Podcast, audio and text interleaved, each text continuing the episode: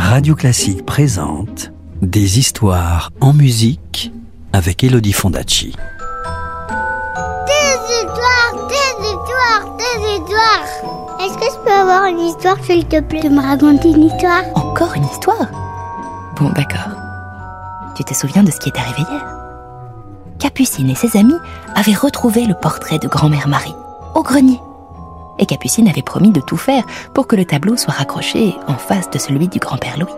Tu t'en souviens? Eh bien, voici ce qui arriva. Chapitre 4 La valse.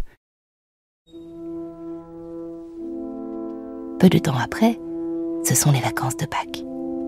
Capucine est invitée à faire du ski en Savoie avec Clémentine chez les grands-parents de Chloé. Tout à la joie de son départ et dans la fièvre des préparatifs, Capucine en oublie les malheurs de grand-père Louis et de grand-mère Marie. Elle passe des vacances très gaies, entourée des nombreux frères et sœurs et des cousins de Chloé. Sur le chemin du retour, Capucine songe à ce qu'elle va pouvoir dire à ses parents pour les convaincre de redescendre le portrait de grand-mère Marie du grenier.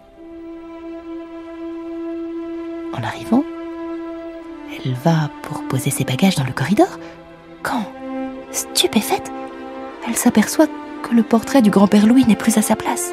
Oh Affolée, elle s'élance vers ses parents en criant Où est le portrait? Qu'est-ce que vous avez fait du portrait de grand-père Louis? Et elle éclate en sanglots. Mais qu'est-ce qui t'arrive, ma chérie? s'exclame maman en la prenant dans ses bras. Charlie et Winnie nous ont offert ce miroir ancien, et nous avons pensé que cela ferait plus joli encore dans le corridor. Toi-même, tu disais que ce portrait te faisait peur. Mais oui, renchérit papa, tu nous demandais toujours de l'enlever. Tout le monde paraît bien stupéfait par ce chagrin inopiné.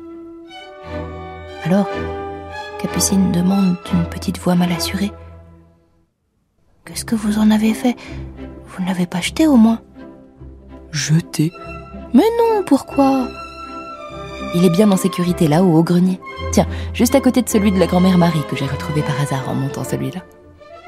Allez, raconte-nous plutôt comment se sont passées tes vacances.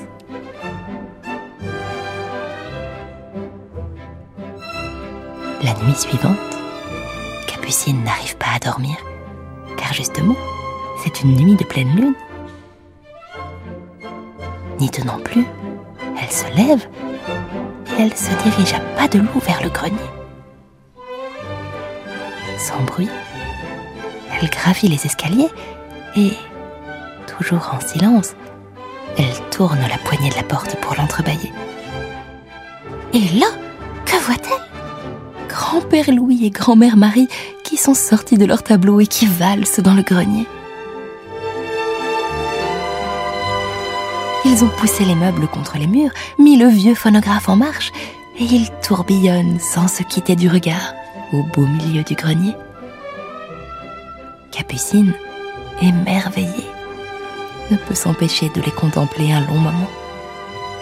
Puis, elle referme la porte, tout doucement, afin de ne pas les déranger. Et, les yeux pleins de rêves, elle retourne se coucher. Certains soirs d'été, quand il fait très beau et que la lune pleine et ronde brille dans le ciel étoilé, Capucine perçoit des pas légers qui glissent sur le sol du grenier. Souvent, petit Paul demande à papa Papa, quelle est cette musique que l'on entend quelquefois par la fenêtre ouverte? Bon, ce n'est rien, répond papa. Ce n'est que le bruit du vent dans les peupliers. Papa, demande encore petit Pierre, quels sont ces bruits de pas sur le sol du grenier? Ce n'est rien, répond encore papa. À mon avis, c'est un gros rat qui trotte sur le plancher. Et seule Capucine, le visage enfoui dans son oreiller, peut imaginer grand-père Louis et grand-mère Marie, tendrement enlacés, valsant au son du vieux phonographe, dans un rayon de lune.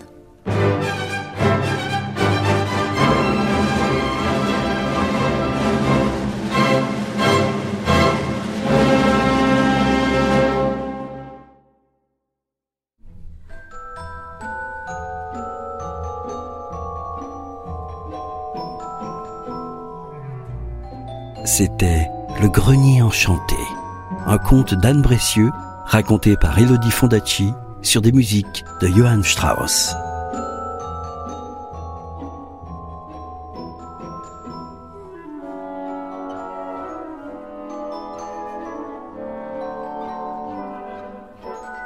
Radio Classique, des histoires en musique.